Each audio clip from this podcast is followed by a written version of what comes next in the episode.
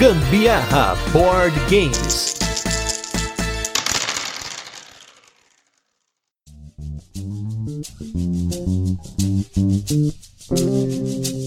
Fala galera, beleza? Aqui é Gustavo Lopes, Gambiarra Board Games, hoje em mais um turno de comentários. Esse programa no qual a gente fala sobre assuntos relacionados a jogos de tabuleiro que não entram aí nas nossas pautas semanais. E hoje nós temos mais um episódio especial dos três anos do Gambiarra, esse programa no qual a gente tinha colocado como bloco dentro do episódio de 2020 e aí depois, em 2021, a gente separou porque o programa acabou ficando muito grande, que foi o nosso review da coleção. E para isso hoje eu estou com ela aqui, minha companheira de coleção, Carolina Guzmão. Tão companheira de coleção que quem vos fala ali do outro lado sempre faz questão de dizer que eu só tenho quatro jogos. Então, essa é a minha vida. Eu sou a Carol Guzmão. Na verdade, ela tem cinco e ela esqueceu isso de novo, porque a gente já conversou sobre a coleção dela, que na verdade, assim, é mais uma coleção de jogos que ela gosta, que são jogos que eu dei de presente ou que ela acabou comprando, né? Carol pode comentar um pouquinho deles até depois, mas comentando aqui hoje, a gente vai falar um balanço geral da nossa coleção, passando aí por algumas estatísticas de como a coleção cresceu, o que, que mudou nela. Depois a gente vai falar aqui dos designers que mais estão presentes, algumas curiosidades, listas de desejo que a gente cumpriu e muito mais. E falando um pouquinho aí das nossas estatísticas, começando em 2020, nós estávamos com 98 jogos, na época faltavam 3 para chegar quando a gente gravou o episódio. Em 2021 subiu para 162 jogos, com 12 que estavam em processo de chegar, e agora, entre jogos comprados e jogos recebidos, nós estamos com 240 jogos, sendo que dois deles ainda estão para chegar, que é o Shikoku 1889, que é um Kickstarter de um 18xx, que eu tentei comprar um print and play, deu errado e tudo mais, eu acabei entrando no Kickstarter porque o preço tava legal, uma arte bonita pra caramba. Difícil um 18xx ser bonito. Para quem não ouviu o episódio sobre 18x, depois volta aí, que a gente fez um especial só sobre isso. E também o último jogo que tá faltando pra nossa coleção do Vital Lacerda, que é o Dragon Keepers, que é um jogo pequenininho de caixinha. Como vocês podem ver, cresceu bastante essa coleção. Então o Ministério do Gambiarra aqui tá fraco, galera. Mas assim, é como eu falei, está entre jogos comprados e jogos recebidos. A gente tem recebido um número razoável de jogos aqui entre as editoras que estão apoiando o Gambiarra, mas eu confesso também que sim, teve um pouco aí de oportunidades, né? Depois desse cast que a gente falou aí em 2021 sobre o nosso review da coleção, meu irmão chegou com os jogos que estavam represados lá na casa dele. Depois eu tive a oportunidade de ir para lá de novo para comprar alguns jogos. E eu acho que nesse caso é um caso específico porque a gente tem guardado dinheiro bastante, não tem comprado tantos jogos assim. Eu tenho comprado mais ou menos aí numa média de um a dois jogos por mês, coisa que antes estava sendo quase um por semana, né? Tava sendo um exagero mesmo, né? Também por conta do podcast, mas agora, como a gente tá tendo a oportunidade de jogar em eventos e pegar jogos emprestados, alguns dos jogos que a gente poderia ter aí uma chance de saber se é bom ou não, a gente joga no evento. E isso nos salvou de muitas compras. Então, nesse ponto, é muito importante você que nos ouve, quando a gente fala de você ter a oportunidade de jogar de um evento, jogar no DOF, por exemplo, que a gente jogou, ou até mesmo em luderias ou algum lugar, pegar emprestado dos seus amigos, faça isso, porque é uma forma de você balizar os jogos que você vai comprar e não os que você vai apenas jogar. Mas cresceu mesmo. Isso aí não tenho que comentar. Dobrou, triplicou, sei lá, praticamente, de 2020 para cá, mas também isso acaba sendo fruto do podcast, né? Da gente conhecer novos jogos, de receber jogos e tudo mais. Mas falando desse crescimento, olha só que interessante. Eu peguei uma estatística que tava no do cast de 2020, que a gente na época tinha 19 jogos acima de 5 na nossa classificação de complexidade. E aí no review de 2021 eu comentei, na verdade, sobre os jogos pesados que começaram a entrar na coleção,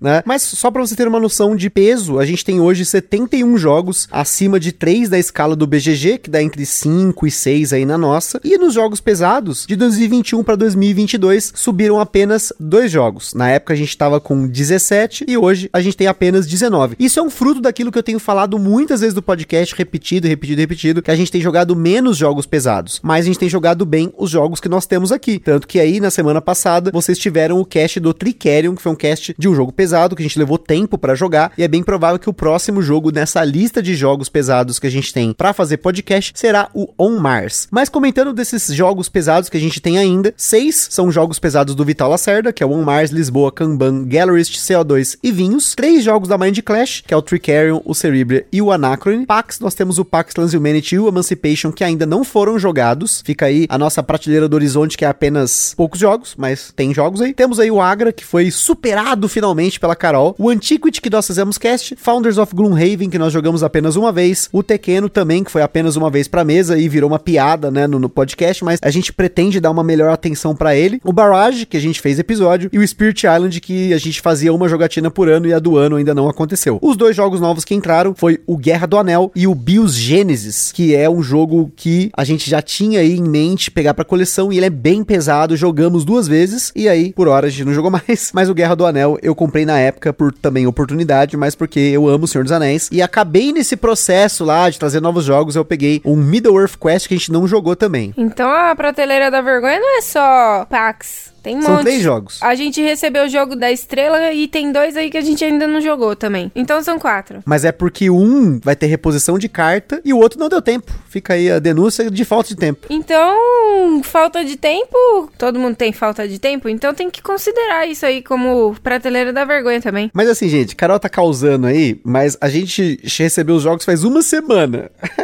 Na verdade, a gente recebeu sete jogos em uma semana e já jogamos cinco. Então já fica aí que a gente conseguiu tirar a maioria da frente aí. Na verdade, falta. Não, foram oito. Falta três jogos ainda e um deles tá montado na mesa enquanto a gente grava esse episódio, que é o Chaparral, que vocês vão ter episódio em breve aí também, mas a gente vai começar a jogar em breve. O cast começou com um jogo só na prateleira da vergonha, já tá indo pra cinco. Não, tem nada de um, não. Ah. Onde, onde que eu falei um? Tem nada de um, não. Falou que era só o Pax, aí depois virou outros. Mas são dois packs. Ah, então dois jogos. Começou com dois, aí agora já tem vários outros. Mas é porque assim, gente, dois jogos que chegaram a um ano, do caso dos packs, um ano. Já o Middle-earth Quest faz dois meses, ele é um jogo pesado, e novamente, o cast do Tricerion deu muito trabalho, e a gente não conseguiu jogar outros jogos. Agora, esses outros é mais por questão de acabou de chegar. O Gusta tá se justificando, mas realmente, essas semanas aí foram bastante corridas. A denúncia, na verdade, que a gente não tenha jogado é. Vou nem falar, a Carol tá querendo fazer uma denúncia comigo, mas a denúncia, na verdade, é pra ela. Ah, é mesmo. Porque foi bem corrido esses dias aí pra mim, que eu tava pra sair de férias. E aí tinha muita coisa pra resolver no trabalho, tava chegando tarde e tal. E aí que chegava cansada também. Mas a gente, até sentada no chão da cozinha, a gente jogou, hein? Que foi enquanto esperava a comida ficar pronta, a gente sentou no chão e jogou. Falando de jogos de médios aí, entre 3 e 4 no BGG, que vai dar mais ou menos 5 ou 6 ou 7 na nossa escala, aí dependendo do jogo. Quando ele tá médio pra pesado, ele já entra aí no 7 na nossa escala. Nós tínhamos 35 jogos em 2021 e isso subiu pra 51 jogos. Já médios pra leve, que são jogos aí entre 2 e 3 no BGG, na classificação de peso, a gente tava com 38 e subiram pra 63 jogos. Olha só que os jogos que mais subiram aí foram esses jogos de médio pra leve, né? Ou leve pra médio, você que escolhe aí, meio cheio, meio vazio. E jogos leves, a nossa coleção diminuiu de 70% de jogos leves pra 43%. E aí ficando aí nessa totalização, 26% leves pra médio, 22% jogos médios e proporcionalmente os pesados desceram de 10 para 8% apenas. Olha, pode ter gente aí falando que eu deveria me envergonhar de não jogar jogos tão pesados. Aliás, não jogar não, porque jogar eu jogo. Não são os meus favoritos, vai. Mas eu preciso dizer que eu gosto muito de jogar os outros jogos, os leve pra médio, médio pra pesado. Esses eu curto bastante. Agora, os muito pesadão, aí eu deixo pra jogar em eventos mais elaborados, que nem a gente foi recentemente aí na Mosaicon. Aí a gente jogou Obsession, por exemplo, é um jogo pesado. Eu acho que o outro também que a gente jogou, que é o Messina, foi bastante pesado. Esse foi muito pesado, mas são jogos que a gente conseguiu desenvolver. Eu acho interessante de fazer essas estatísticas, porque aí mostra pra gente que apesar da gente não tá com uma maioria de jogos pesados atualmente na coleção, ainda assim, eu falo por mim, né? Ainda assim eu tô conseguindo desenvolver jogando esses jogos pesados. Por sinal, no caso do Agra aí, né? Que você jogou muito bem. Até essas partidas da Mosaicon, que foi o Obsession, o Messina e o Monsters on Board, mas o Monsters on Board é mais leve. Mas o Messina e o Obsession você jogou muito bem, porque você tá começando a pegar mais aí esse esquema de prestar atenção no que você tá fazendo no jogo pesado e entender o que você tá fazendo e tá ali presente do jogo. Porque uma coisa é assim, né? A Carol já falou isso e eu entendo. Que uma coisa é você saber a regra e jogar o jogo. A outra coisa é você estar competitivamente jogando o jogo, tendo condições de ganhar, entendendo o que tá acontecendo. Porque assim, é normal, a primeira partida você tá tateando de um lado pro outro, tentando entender o que tá acontecendo e tal. Agora, como você vai desenvolver nas próximas partidas, depende muito de você prestar atenção no que você tá fazendo ali, né? Caramba, eu falei isso? Gente, como eu sou sábia. Meu Deus, que menina, que menina sábia. Mas enfim, seguindo aí, então, falando aí dos jogos sem jogar, a Carol já fez questão aí de ressaltar. Na época que a gente gravou em 2020, a gente tava com seis jogos, em 2021, sete jogos, e agora a gente tá com seis de novo. Que foi aí três jogos que estão um pouco a mais tempo, né, sem jogar, que é os dois packs e o Middle-earth Quest, que são jogos mais pesados. Na verdade, o Middle-earth Quest ele não é tão pesado, mas por ele ser um Ameritrash Fantasy Flight com aquele monte de exceção, eu acabei não colocando ele na mesa. A minha ideia era colocar num final de semana, mas aí as coisas vão acontecendo, é evento, é DOF, veio aqui na própria Mosaicon, a gente teve BGSP duas vezes que a gente foi já, então esses finais de semana estão sendo muito corridos e a nossa prioridade é justamente para jogar com as outras pessoas que a gente não joga há muito tempo. A gente jogou lá com a Ellen, o Zaka e o pessoal lá, nossa festa julina, teve uma série de jogatinas que a gente fez, jogou com a prima da Carol, que tava ela e o namorado, a gente joga com os nossos amigos, né, o Evandro, que é do nosso grupo aí, fazia muito tempo que não vinha aqui, veio aqui, trouxe o Renan, que também é um brother nosso aí, que tá começando a jogar mais agora, então a gente tem colocado jogos para que ele conheça jogos novos, então tem toda uma preocupação nossa de incluir as pessoas. E esses jogos pesados, a gente sabe que os nossos amigos não gostam de jogar ou eles não têm abertura para jogar isso, que é diferente, porque uma coisa é você querer jogar e não conseguir por tempo, por disponibilidade. A outra coisa é você não jogar porque você não gosta ou porque você não quer nem tentar, e a gente respeita, né? É uma coisa nossa aqui, né? Eu, eu gosto desses momentos que joga eu e a Carol só, que a gente joga jogos pesados. Tanto que, na verdade, a primeira vez que a gente jogou um jogo pesado de verdade com uma pessoa que não fosse da nossa família foi na Mosaicon, jogando com o Diego lá do Boards and Burgers e com o Renato do Tábula Quadrada. Olha só que interessante. A gente joga há mais de 10 anos jogos de tabuleiro e a primeira vez que a gente jogou um jogo pesado com alguém que não fosse a gente aqui foi agora, faz pouco tempo. Então tem muita coisa pra gente experienciar nesse hobby que não necessariamente é com a nossa própria coleção, mas quando é também é muito legal. E para mim foi até legal essa experiência assim da gente jogar um jogo pesado com outras pessoas que não só eu e o Gusto aqui em casa, porque foi meio que uma régua para eu enxergar mais ou menos como que eu tô indo, né? É igual, por exemplo, você aprender a falar em, outra língua em casa ali, fazendo seu cursinho, mas aí quando você vai pro exterior, você vai botar em checkmate. Vai que o professor tava te enganando, se, inventando uma língua aí, entendeu? E aí você não sabe como que você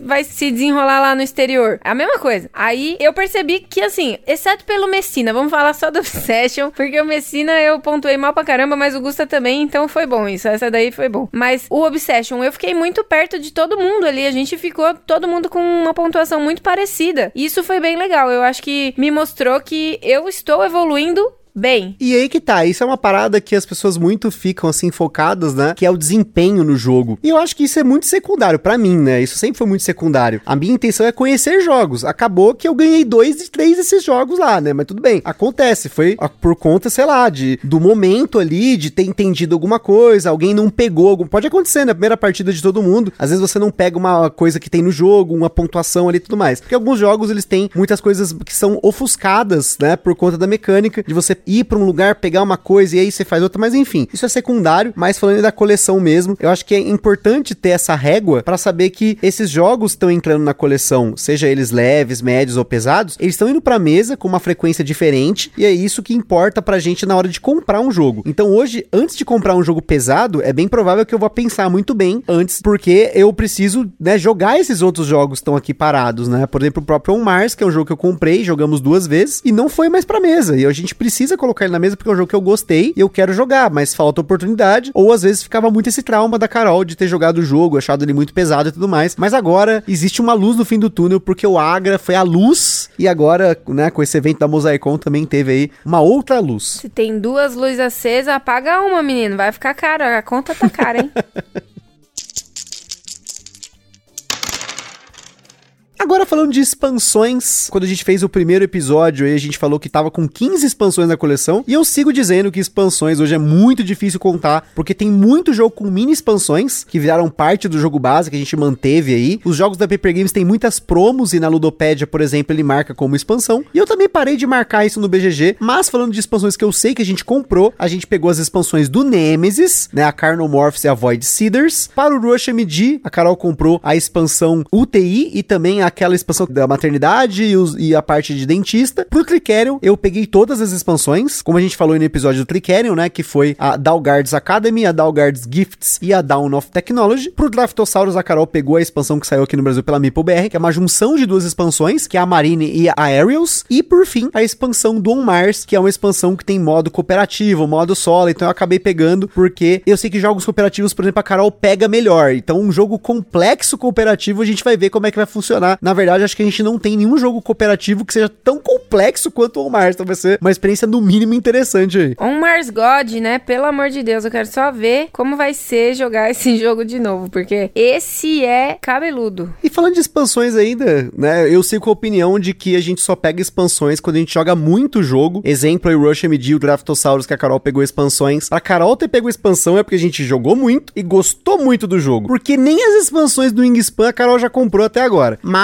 eu vi um negócio recentemente que é o Big Box do Wingspan. Vamos ver se a Carol se anima com as expansões do Wingspan. E também fiquei sabendo que vai ter expansão da América Latina, hein? É, Lembra que eu falei pra vocês que tava esperando expansão com Quero Quero, Rolinha, Bem TV, não sei o que lá? Talvez esteja chegando esse momento, hein? Elisabetinha ouviu as nossas preces de trazer os passarinhos da nossa América do Sul aí, especialmente o Brasil, que é o maior país da América do Sul. Então tem muito passarinho aqui que deve ter aí nos outros lugares, mas aqui tem uma fauna e uma flora absurda que ela com certeza precisa explorar, hein? Fica aí, hein? O desejo para que tenha boas cartas na expansão do Xpan. É, deve ter o Zé Carioca também, deve vir tudo, né?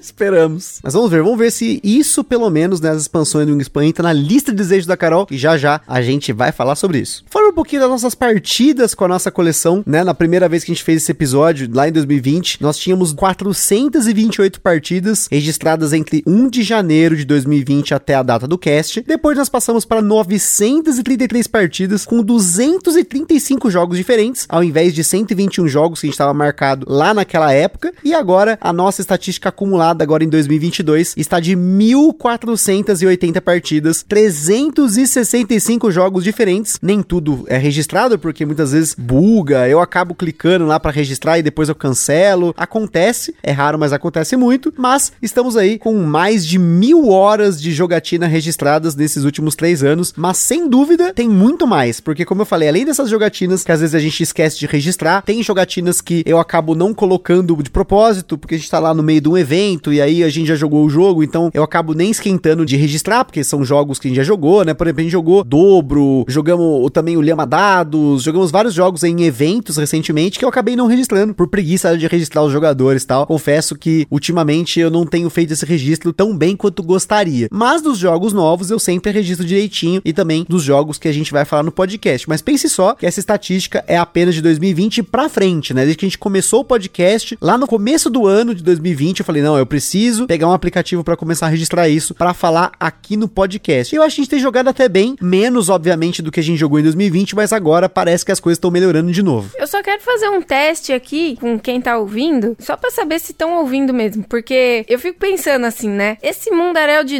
número que o Gustavo tá falando, tô achando que isso aqui é, é- é, tipo só memórias pra posteridade. porque eu fico pensando, meu Deus, pra fica falando tanto número, o pessoal já deve estar dormindo. Então eu gostaria de saber, tem alguém acordado aí?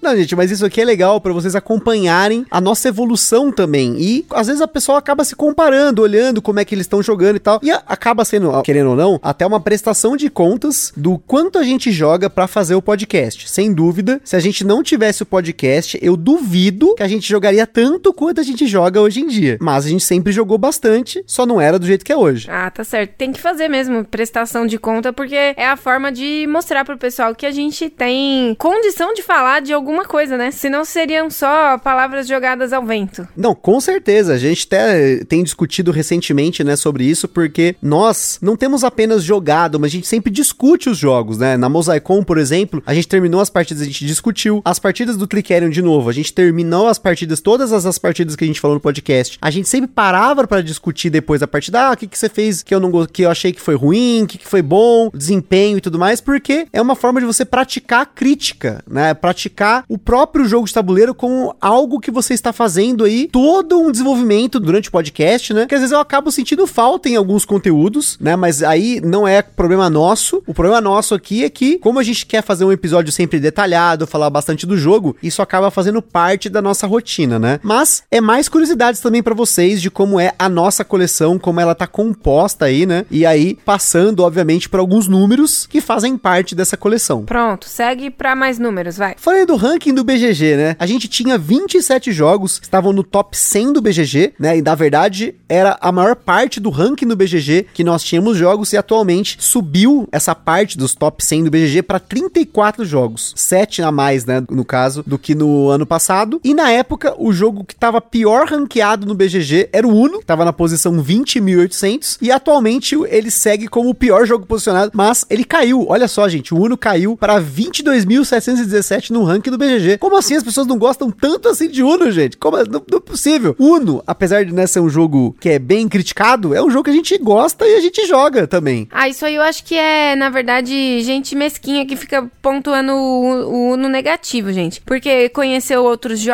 aí subiu pra cabeça. Mas o Uno não é ruim, é um carteadinho aí da hora. E nos nossos designers aí que estão na coleção, obviamente que o Alexander Pfister é o designer que a gente tem mais jogos. Na época a gente tava com 12 e faltavam 3 jogos. Atualmente nós temos 15 jogos do Alexander Pfister, faltando aí o Boom Lake e o Sky Miners, que é a nova versão do Mombasa. Vital Lacerda, agora nós estamos com 8 jogos, faltando um lá que eu comentei, que tá vindo do Canadá. Um abraço pro Jorge aí, que tá sempre trazendo jogos do Canadá. Uwe Rosenberg, nós continuamos com 7 jogos dele, né? Falando aí do top designers da nossa coleção. Só que saiu o Rake Holt, entrou o New York Zoo e o Bruno Catala também subiu para 7 jogos, aí com a linha Kingdomino. Teve o Yamatai que entrou na coleção. Eu não lembro, na verdade, se o Yamatai eu já tinha no Cast 2021. Mas a gente tem agora 7 jogos do Bruno Catala na nossa coleção. E olha só que interessante, né? Eles são designers que têm focos diferentes. O Bruno Catala, ele foca muito mais nos jogos família, esses jogos que a Carol tanto gosta de jogar. O Vital Lacerda já é o oposto, são os jogos mais pesados da coleção. E o Uve e o Fister têm jogos variados, aí tem desde jogos leves até jogos um pouco mais pesados, né? De médio para pesados. Infelizmente, a Elizabeth Hargrave, que é a designer favorita da Carol, não lançou tanta coisa. Falta ainda pra coleção dela o Tussi Mussi. E aí o Fox Experiment, que foi anunciado recentemente, mas que não tem data ainda para lançar. Agora, novamente, fica aí a dica que tem as expansões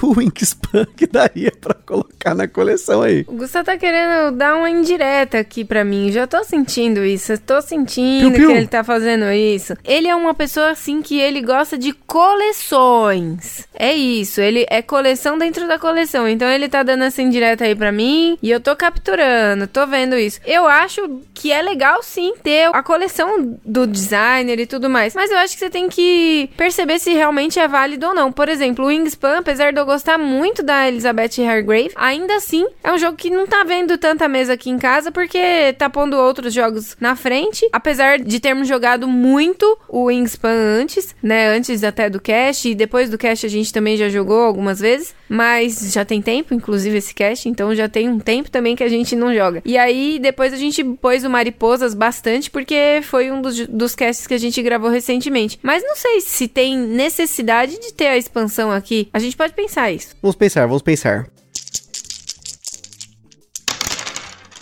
E aí, falando das nossas conquistas da coleção nesse meio tempo, né? A gente teve alguns jogos que foram conquistados, sem dúvida isso é uma conquista. As expansões do Rush MD foi uma conquista da Carol. E o Fuse, né? Que era um jogo que a Carol queria muito e eu consegui comprar lá na República Tcheca. Nesse meio tempo, a gente completou aí a coleção do Fister também, exceto por esses dois jogos mais novos. E o próprio Middle-earth Quest que eu mencionei foi uma conquista. É um jogo raro, um jogo difícil de encontrar aí, mesmo fora do Brasil, muito caro às vezes. E aí eu consegui uma cópia lá na Lituânia. E aí foi uma conquista porque o Guerra do Anel também foi, mas ter o Guerra do Anel e o Middle-earth Quest hoje, além do Busca pelo Anel, são jogos da série do Senhor dos Anéis que eu gosto muito. Foi uma conquista ter jogado pelo menos o Guerra do Anel e assistido os filmes do Senhor dos Anéis sem a Carol dormir. Fica aí a, mais aí um- uma conquista muito boa, porque é uma novamente, os filmes do Senhor dos Anéis são muito bons. Eu tô lendo o livro, apesar de ter parado, que eu tô jogando uns jogos aí no PlayStation aí, então eu, eu, eu li o Sociedade do Anel e agora tô pra ler as duas torres, mas eu quis fazer uma pausa porque o finalzinho lá do livro tava bem arrastado, mas sigo, sigo em frente aí com essas pequenas conquistas. Enquanto o Gusta lê as duas torres, eu fico ali com as quatro pálpebras coladas.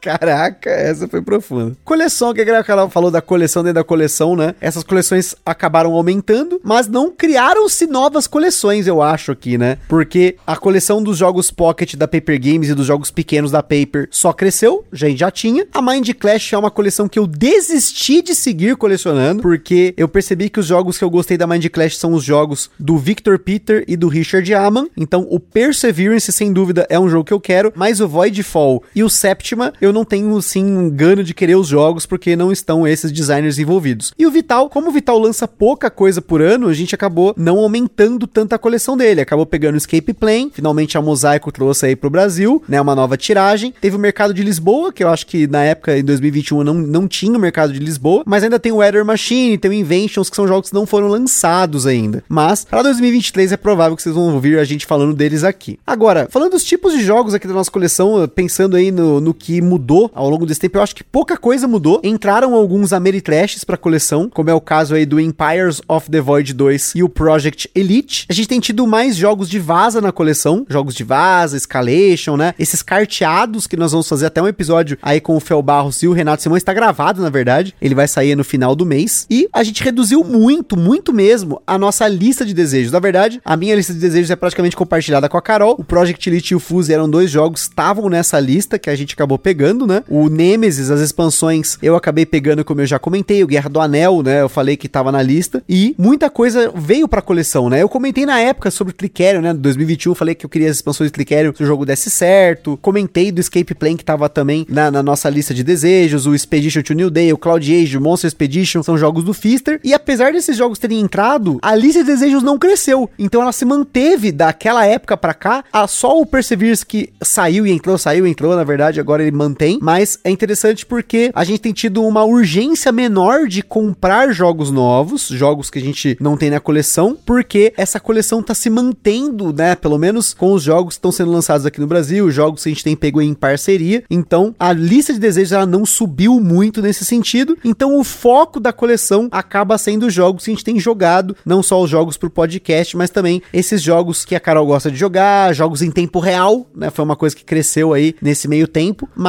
a gente tem mantido mais ou menos a nossa mesma linha de jogos que a gente curte aqui. É, recentemente eu falei aí num dos casts que eu não tenho assim uma lista de desejos, né? Na verdade eu vou acompanhando um pouco o que a gente vai vendo aí em diversas fontes de conteúdo, né? Hora ou outra eu me interesso por um e tal, e aí a gente vai dar uma olhada mais profundamente sobre o jogo. Por exemplo, recentemente eu tava tipo, preciso, eu quero, eu preciso ter o cangaço, porque eu achei a arte dele muito legal. E aí a gente jogou ele lá no Board Game São Paulo e tipo, achei muito bom o jogo, curti bastante, mas percebi que não é um jogo que eu preciso ter aqui em casa, sabe? Me satisfez jogar ele lá, né? E eu acho que a gente pode jogar outras vezes, seja no, no, em eventos ou emprestado com alguém, e já vai ser suficiente. Eu acho que não tem a necessidade de ter ele aqui em casa, até porque a gente tem jogos similares, com mecânica similar a ele, que é, é por exemplo, o caso do Sushi Go até. Então, eu achei que não, não tem necessidade. E esse o Gusta viu, tipo, eu tava doida por um lá no DOF. Eu, eu quase comprei o jogo sem nem ter jogado. Aí eu lembrei do Ministério do Gambiarra e falei, não farei isso, não vou ser contra o que eu falo toda semana pra galera. Sucesso, gente, sucesso, realmente. É, os jogos com esse draft simples, que tem o cangaço, a gente tem o Sushi Go, a gente tem o Tibor The Builder, que é o meu favorito nessa linha desses jogos pequenininhos. Então tá suficiente, tá legal. Por isso que a gente sempre fala pra você experimentar os jogos, né? Isso tem evitado a gente de comprar muita coisa,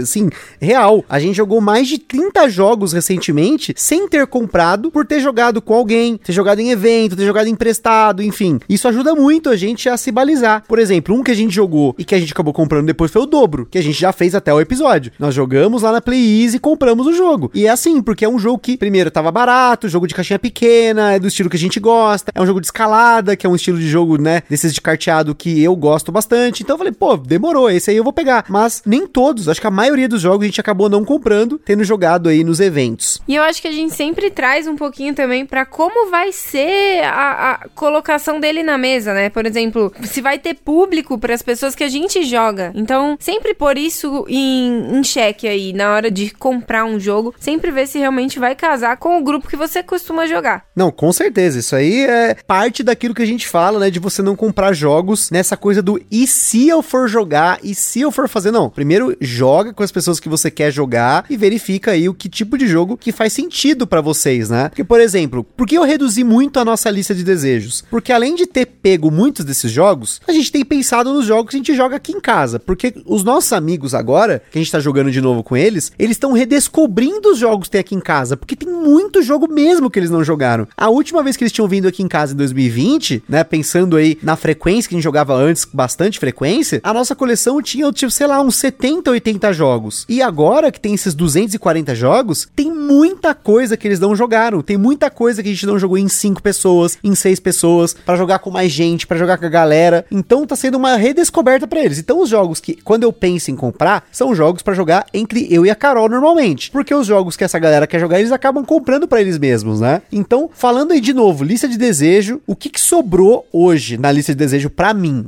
né? Sobrou as expansões do Nemesis que faltam, que é a Aftermath e a Alien Kings, o Nemesis Lockdown, que está na minha lista de quero, mas fico pensando. O Perseverance Castaway Chronicles é uma certeza, eu quero esse jogo, mas sinceramente eu tô tranquilo em comprar ele, eu quero ver uma oportunidade boa, porque nem caber aqui em casa ele vai caber, porque eu preciso vender uns 6, 7 jogos para caber na prateleira. O Ark Nova, que tá vindo pela Grok, tá na minha lista de desejo. O Boom Lake pela Vem Pra Mesa e o Weather Machine pela Mosaico. Então, felizmente, são jogos que não são jogos que são importados além aí do Perseverance, então eu tô mais tranquilo aí para aguardar esses lançamentos no mercado nacional. Agora, como eu falei da Carol, né? A própria Carol falou. Atualmente, eu não sei se ela tem algum jogo que ela tá em mente, que ela quer aqui. Acho que não tem nada, né? Não sei. Não, por hora nada. Por hora eu tô, tô tranquila, tô bem de boa. Tá safe, tá fora do hype, tá tranquila, né? Então tá tudo certo. E fica aí na lista do talvez os jogos Cosmic Frog, que é um jogo do Jim Felly que eu tenho muita vontade de ter na coleção, muito bonito, é caótico, é zoeira. Tem o Solaris Mission, que eu não acho nem ferrando, que é um jogo da Spielworks, que é um jogo difícil difícil de encontrar e que ele integra aí o que seria a coleção do Mike Keller, que é o designer do Agra, e do Lagrange, que não fez mais nada. E tem o Vineta, que é um jogo de brasileiros que saiu fora do Brasil, mas que ele é raro por aqui. A única cópia que eu vi foi lá na Ludus Luderia. Eles têm, na verdade, um acervo absurdo de jogos, ainda mais esses jogos mais antigos. Eu vi um Vineta lá, falei, caraca, meu Deus, existe esse jogo. Então, esses são os jogos que eu estou mais no hype. Claro que tem muitos outros jogos aí que a gente acaba cogitando, a gente acaba olhando, nossa, esse jogo parece interessante, né? Tem o Stroganov, tem o Hipócrates da Grok, que são os dois jogos que estão no meu radar. Tem jogos nacionais, como é o caso do AE e do Vinil, são jogos também da Grok, coincidentemente, mas que tem aí a participação do Teruya e também do Robert Coelho. Joguinhos de vaza, de escalada, a Geeks Enox está trazendo pescado novo e mais outros jogos aí que eu tô de olho, tô sempre de olho nesses jogos porque tem pego mais mesa recentemente. Nossos amigos vêm aqui em casa, eles querem jogar essas coisas, né? Por exemplo, o jogo do Pepino, que é o Five Cucumber. Esse jogo foi o jogo mais sucesso improvável aqui. De falar que a gente tá jogando mais que o Scout, insisto aí, porque o Scout lá do Rafael não tem visto tanta mesa quanto o jogo do Pepino. Então fica a dica aí, Pepino melhor que Scout, não zoeira, sacanagem, vão me crucificar. Esse dia quase me mataram porque eu falei que o Scout eu achei legal, mas não achei tudo isso a ponto da galera tá se matando para comprar um. Fica aí a denúncia. E acho que é isso, gente. Acho que a nossa coleção, ela tá bem tranquila, apesar de não tá cabendo mais em casa. Como eu falei, é bem provável que em breve nós façamos uma grande venda de jogos que estão parados há muito tempo, de jogos que a gente comprou, jogou uma vez e não foi tudo aquilo que a gente imaginava que seria, jogos de campanha que não deram certo, enfim, tem muita coisa que deve sair para que outras coisas possam entrar ou mesmo as coisas que já estão aqui caibam no espaço que eles deveriam caber. Então, fica aí para vocês aí em breve vai acontecer uma venda aí do Gambiarra Board Games, talvez um leilão, talvez a gente venda alguns jogos, troque alguns jogos, né? Tem muita coisa aí que pode acontecer ainda nesse ano de 2022. Se por acaso a gente não conseguir espaço nessa casa, eu vou contratar aí um serviço de galpão ou até aqueles container, vou enfiar jogo lá dentro, tacar umas sílicas e vou mandar para Santos, hein? Não faça isso, porque aí em Santos vai mofar, gente, é muita umidade. Não faça isso, os jogos, não, perigo. Mas enfim, pessoal, espero que tenham gostado desse episódio. Como a gente falou, a gente destacou ele do especial de três anos, assim como a gente fez no especial de dois anos, porque ia ficar um pouco longo e o episódio de três anos dessa vez ficou com quase uma hora e cinquenta, mas isso aqui ia ficar com mais de duas horas de episódio. Então a gente preferiu colocar como um turno de comentário comentários, mas gostaria de você aí, você que tá nos ouvindo, comente como tá a sua coleção, como é que tá a sua prateleira do horizonte, se você está se aproximando do horizonte ou se tá só crescendo lá longe. Fica aí, né, um abraço para nossos apoiadores que estão sempre tentando vencer essa prateleira que tá cada vez interminável, não, brincadeira. Tem gente aí que tá conseguindo. Fico feliz aí que a galera esteja jogando os seus jogos, comprando depois e jogando primeiro, né? Acho que isso é importante. A gente tentar inspirar vocês de chegar ao jogo e você jogar o jogo, jogar mais os seus jogos, né? Pensar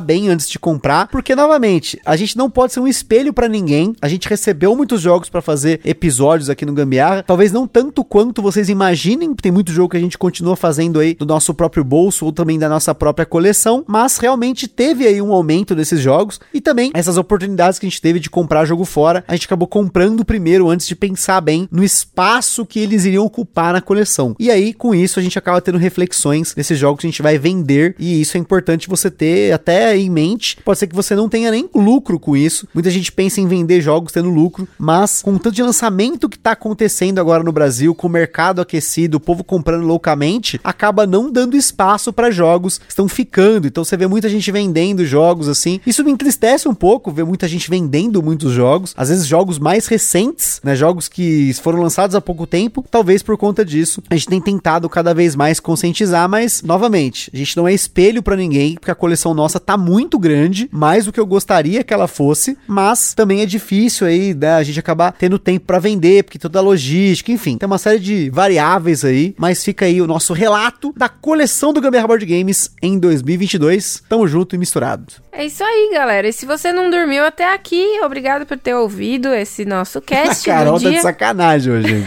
falando de números. Isso aí era o sonho do Gusta Virginiano, ficar falando todos os sonhos. Se fosse um canal, se fosse um canal lá no YouTube, vocês iam ver gráficos, aquelas apresentações de PowerPoint. Era isso que vocês iam ver. Mas, como não é, é podcast, então o Gusta fica lá falando, falando os números. E eu espero que tenham feito sentido pra vocês. Muito legal estar aqui hoje com vocês novamente. Eu gosto muito de agora fazendo parte do grupo dos apoiadores e recebendo assim em- meio que em tempo real, assim que o Gusta posta o cast e aí as pessoas logo já começam a comentar. É muito legal, é muito engraçado ver assim a reação das pessoas e às vezes eu nem lembro alguma coisa que eu falei porque a gente grava com tanta antecedência. Às vezes eu esqueço o que foi que eu falei e o que o Gusta falou aí depois eu tive que ir ouvir o cast pra lembrar o que, que a pessoa tava comentando. É engraçado. Então é isso aí, pessoal. Deem seu feedback se vocês gostaram. Se ano que vem a gente deve repetir esse episódio, porque vocês já perceberam que até a pessoa que está gravando, que está criticando o episódio antes dele sair, mas espero que vocês nos apoiem aí, me apoiem, né? Que a ideia do review da coleção, na verdade, foi do Butileiro, mas eu que quis manter ao longo desses três anos, mas por uma questão de histórico, mas também para vocês entenderem um pouquinho de como é a nossa coleção. Mas é isso aí, pessoal. Aquele forte abraço e até a próxima. Beijos, tchau!